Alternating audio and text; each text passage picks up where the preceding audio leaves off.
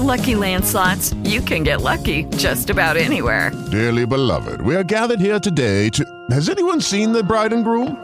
Sorry, sorry, we're here. We were getting lucky in the limo and we lost track of time. No, Lucky Land Casino, with cash prizes that add up quicker than a guest registry. In that case, I pronounce you lucky. Play for free at LuckyLandSlots.com. Daily bonuses are waiting. No purchase necessary. Void were prohibited by law. 18 plus. Terms and conditions apply. See website for details. Hello, it is Ryan, and I was on a flight the other day playing one of my favorite social spin slot games on ChumbaCasino.com. I looked over the person sitting next to me, and you know what they were doing?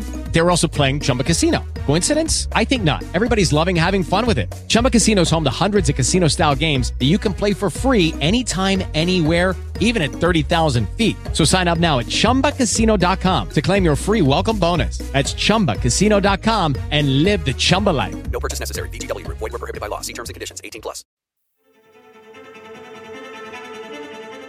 ¿Dónde están las mujeres en el arte?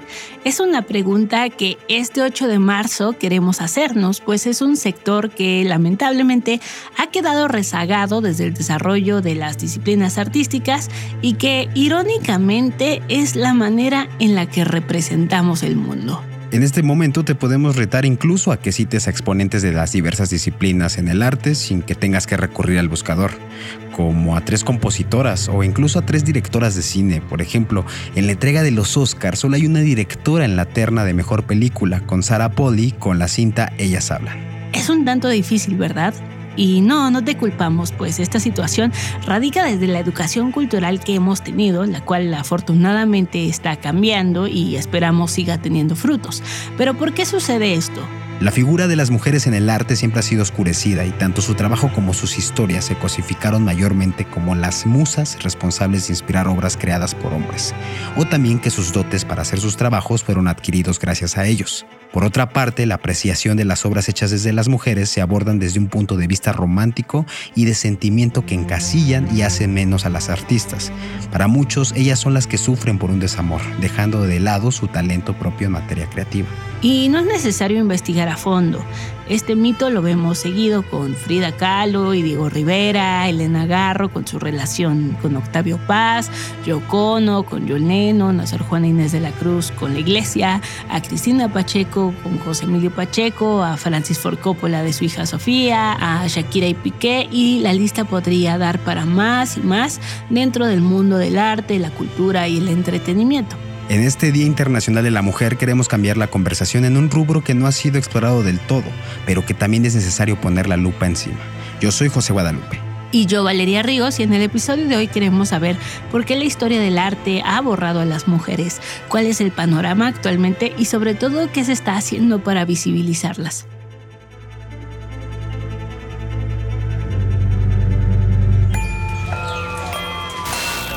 Tribu Política. Tu podcast diario para entender las noticias. Puedes seguirnos y comentarnos los temas que deberíamos cubrir, las dudas o recomendaciones que tengas de este programa. Encuéntranos en redes sociales como Audio Centro Podcast. A nosotros nos encuentras como arroba valpunto y arroba guadarríos. Suscríbete en la plataforma de preferencia y gracias por escuchar. Para este episodio platicamos con Grecia Pérez Calderón, fundadora de Ellas Artes, un proyecto de divulgación sobre mujeres y disidencias en el arte y profesora de la UNAM.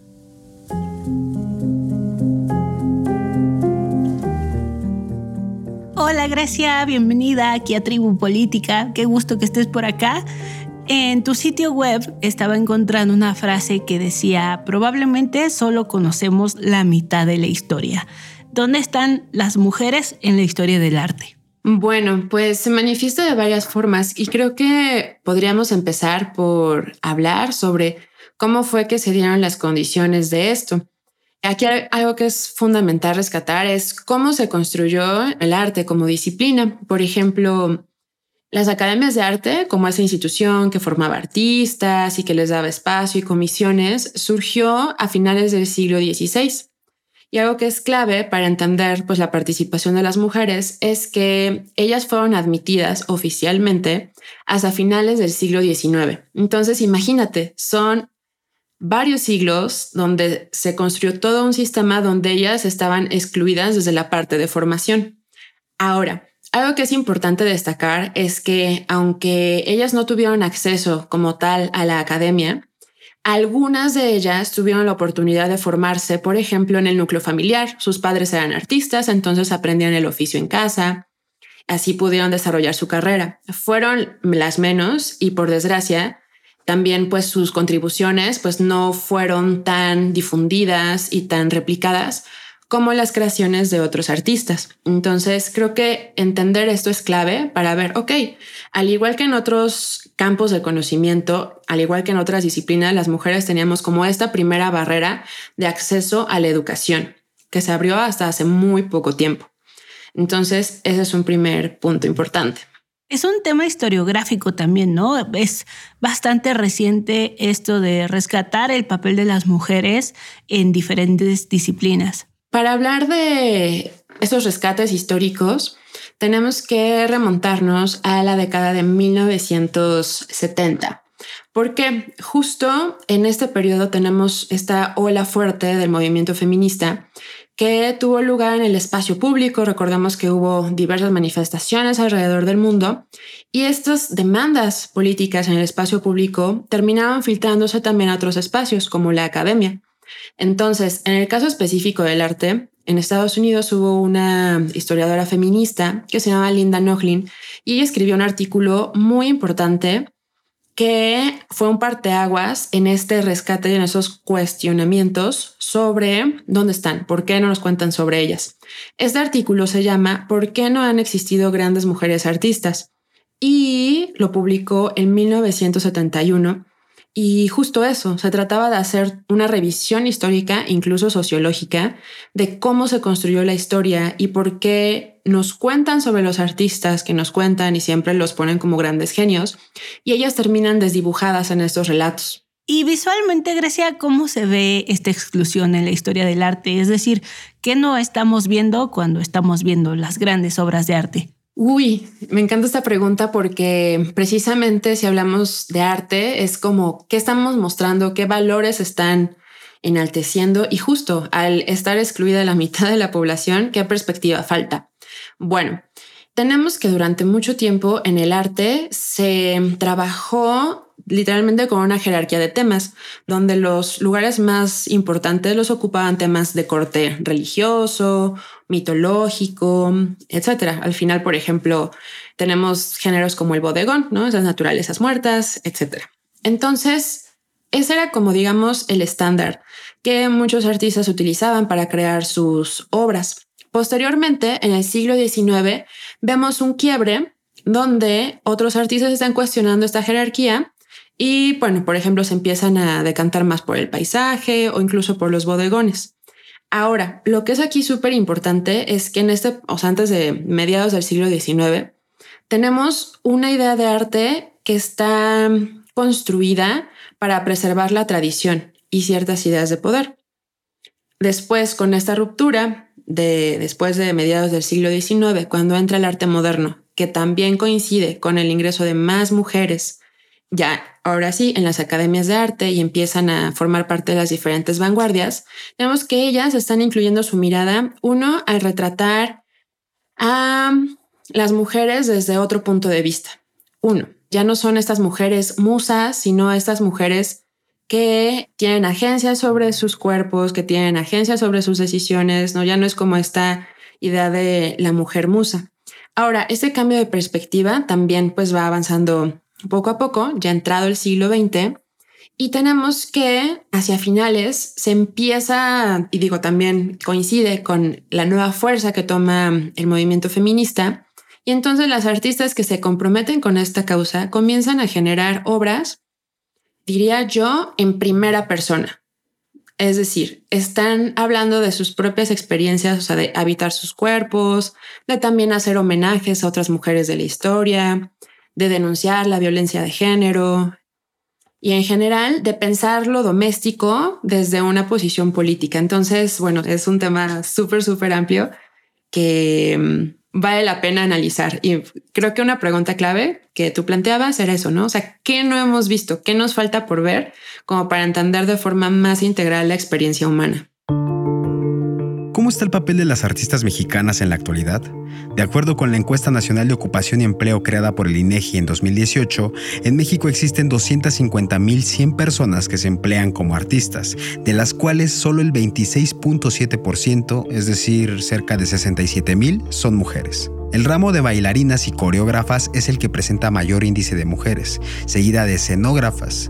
En tercer sitio están dibujantes y diseñadoras y en cuarto lugar pintoras. La situación contrasta en el rubro musical, pues las estadísticas oficiales señalan que no existen compositoras ni arreglistas en México, pues solo compilan a 2.372 hombres que se dedican a ello. A los bajos niveles se le suman otras disciplinas como la música en general, la literatura y la actuación. Si estas son las estadísticas en un rubro que de por sí ya es muy matado en México, como es la cultura, las mujeres que se dedican a ello no cuentan con alternativas para tener un empleo formal y de largo plazo, por lo que se ven obligadas a autoemplearse y buscar formas de Vamos a una pausa y regresamos.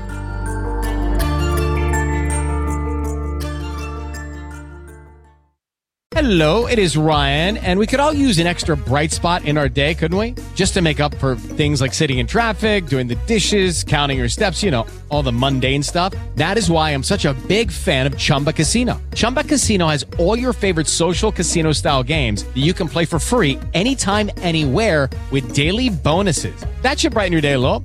Actually, a lot. So sign up now at chumbacasino.com. That's chumbacasino.com. No purchase necessary. VGW Group. Void were prohibited by law. See terms and conditions. 18 plus. Estamos de vuelta con Grecia Pérez Calderón. Grecia, ¿y cuáles son los temas del arte hecho por mujeres? O sea, ¿hay como una temática general? Aquí es súper importante definir de qué hablamos cuando hablamos de arte feminista. Este implica el compromiso político por parte de sus productoras de incorporar la agenda del feminismo al arte.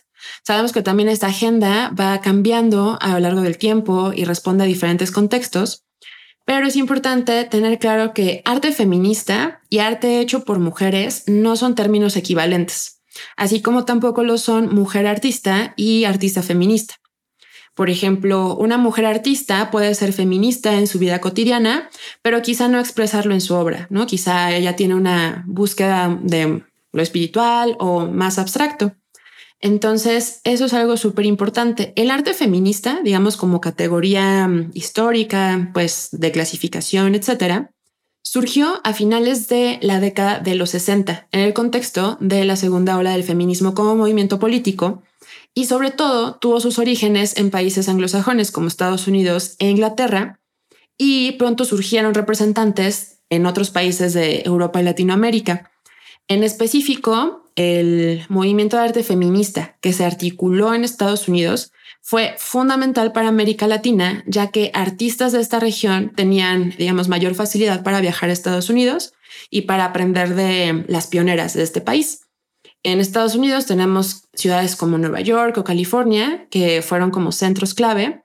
Y, por ejemplo, una artista mexicana que se llama Mónica Mayer, ella viajó a California y conoció artistas como Judy Chicago, por ejemplo, estudió con ellas y después de que seguramente le explotara la cabeza con todo lo que aprendió ahí, ella regresó a México y empezó, imagínate, desde los años 70 a hacer un activismo muy fuerte ligado a su práctica mm, artística. Entonces, bueno, aunque como comentaba anteriormente, la agenda pues cambia un poco, a veces se les pone más énfasis a unos temas u a otros, algunos de los temas del arte feminista que podemos mapear son, uno, que las artistas hacen homenajes explícitos a las mujeres de la historia.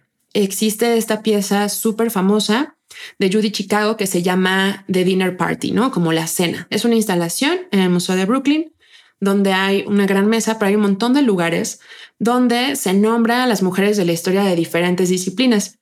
Es una instalación muy, muy interesante entonces, en ese rubro, ¿no? De hacer, de rendir homenajes explícitos, también como en este acto de recuperación de la memoria. También hay obras que denuncian la violencia de género. Una de ellas muy famosa es El Tendedero de Mónica Mayer, quien lo realizó por primera vez en 1978.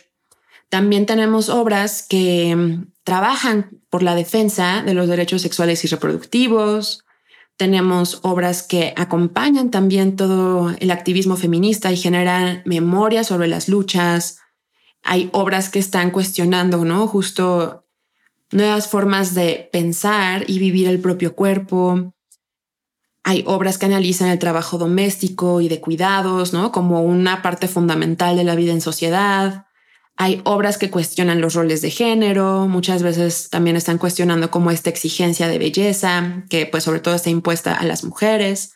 Hay obras que mm, piensan o están problematizando la maternidad, obras que también cuestionan la objetivización de la mujer. Por ejemplo, en este caso, bueno, podría darles ejemplos de cada una de ellas, pero ya en este caso, muy específico está una obra de las Guerrilla Girls, que es un colectivo de arte feminista que surgió en Nueva York, donde ellas hacen esta pregunta, ¿no? De ¿tienen que estar las mujeres desnudas para entrar en el Museo Metropolitano? Es una obra de 1989 y ellas cuestionan, ¿no? Justo, o sea, ¿por qué es esto? Y ponen de subtítulo que menos del 5% de las artistas en la sección de arte moderno son mujeres y en contraste el 85% de los desnudos son femeninos. Entonces, bueno, ese es un punto súper importante. Algunos otros temas, bueno, ya viste que son muchísimos. También este cuestionamiento de los ideales de belleza, cuestionamiento del amor romántico y, por supuesto, diferentes formas de cuestionar también la desigualdad entre hombres y mujeres. Entonces, el arte feminista es diverso, igual que la agenda pues sí es bastante representativo justo de cuáles son los temas que está tocando el feminismo actualmente, ¿no? Los debates que existen dentro del movimiento. Añadiría yo creo el tema del racismo, del trabajo de cuidados y el racismo y pues también de las disidencias sexuales y las identidades de género. Sí, completamente, ¿no? O sea, también hay piezas que están problematizando esos temas y también va a ir avanzando y se van abordando conforme vemos esto. Grecia, tú que estás dentro de este mundo, ¿cuál piensas que es el principal problema de las mujeres hoy en día en el arte, una vez que ya se ha llamado la atención sobre este problema de las mujeres y hay pues muchas acciones afirmativas en este sentido? Creo que además de la visibilización y la, digamos, como comunicación sin estereotipos de sus obras y sus creaciones y sus aportaciones, también pasaría por una adecuada remuneración. O sea, en condición de igualdades, que tengan también las mismas oportunidades. Por ejemplo, hay un sondeo que se hizo en 2020 por parte de la Secretaría de Cultura. Bueno, este sondeo se llama TELAR.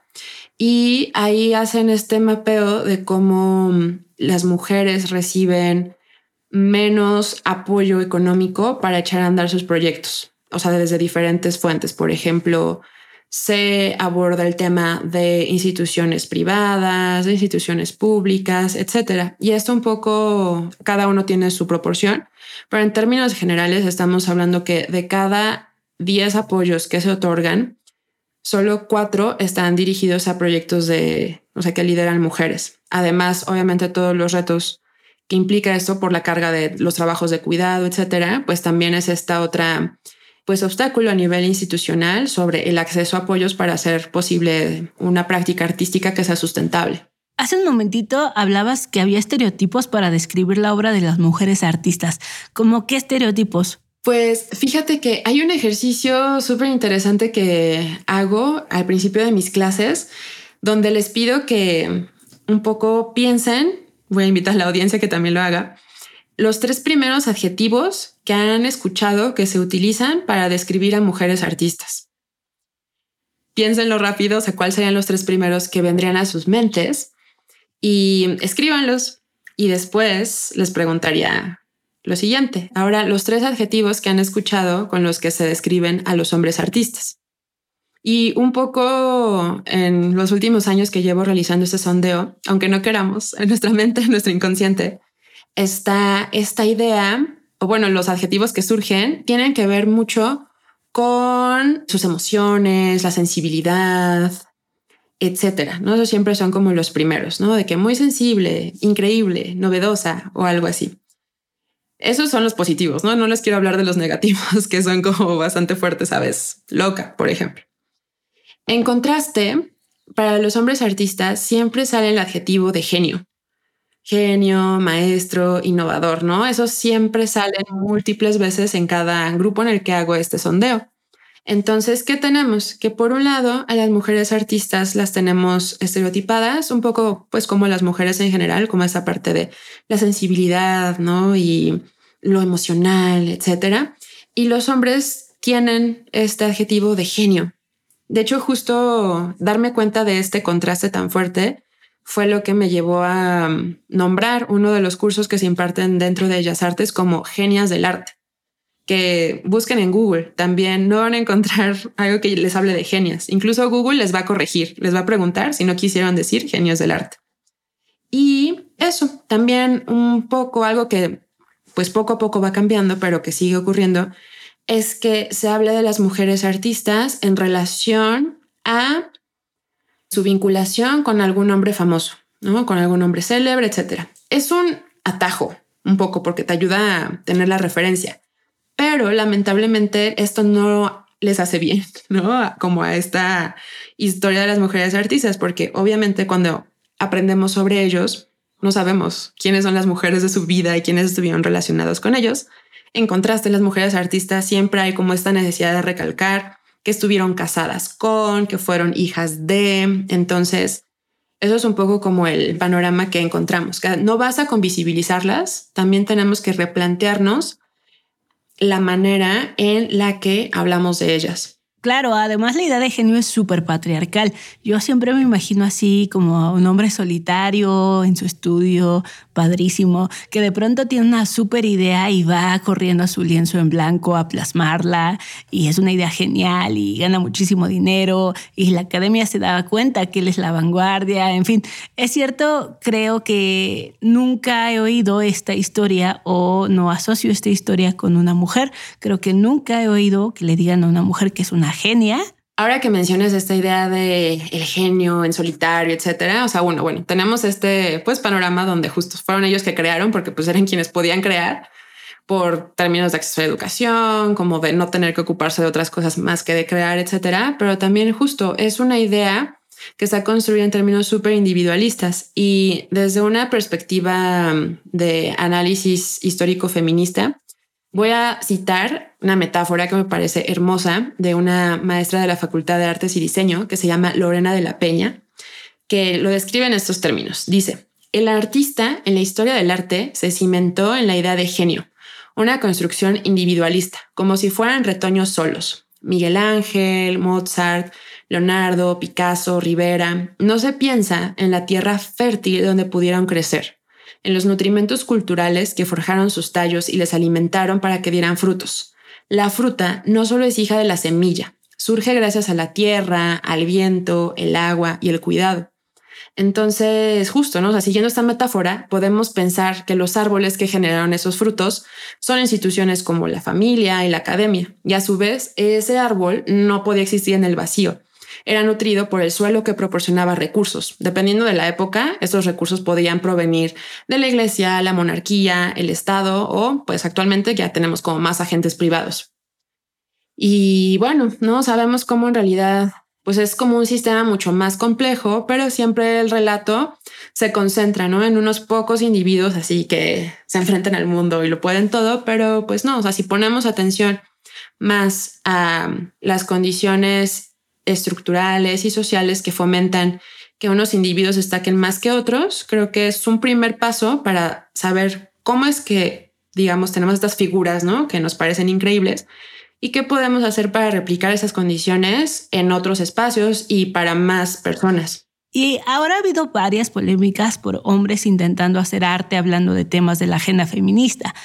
¿Qué les tocaría a los hombres que están dentro del ámbito del arte hacer en este sentido? ¿Pueden o no hablar de estos temas? ¿O qué podrían hacer ellos para mejorar la igualdad? No sé qué tanto sea... O sea, yo, o sea, desde mi lugar, desde mi proyecto, o sea, no me siento como con la autoridad de decirles como qué deberían de hacer. Me parece, pues, que no, no es algo que me corresponda como tal. Creo que porque bueno, eso ya entra en términos del discurso que ellos quieran explorar. Lo que sí considero importante es que en términos de cómo realizan sus prácticas, cómo trabajan con sus colaboradoras, etcétera, que sí es importante que ellos puedan incorporar una perspectiva de género, para generar espacios, uno, libres de violencia e igualitarios, ¿no? Para todos y todas.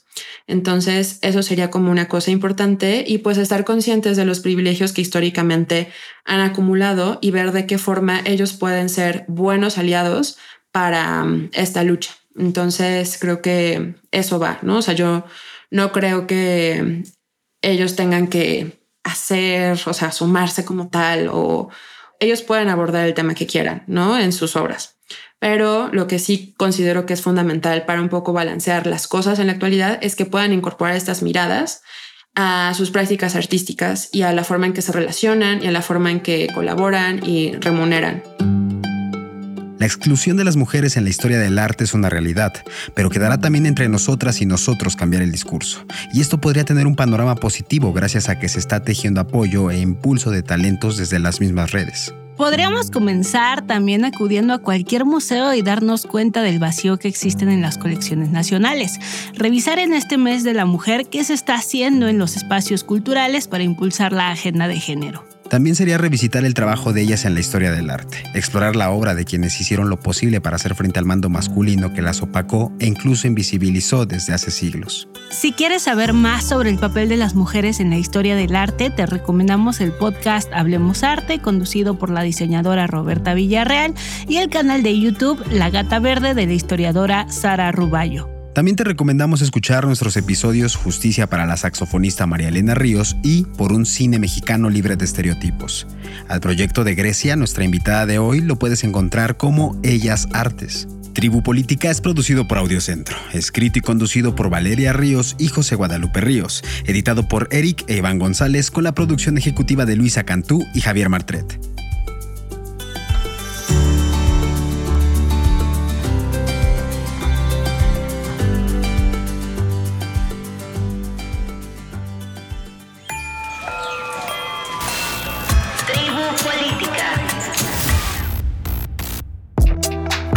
Audiocentro.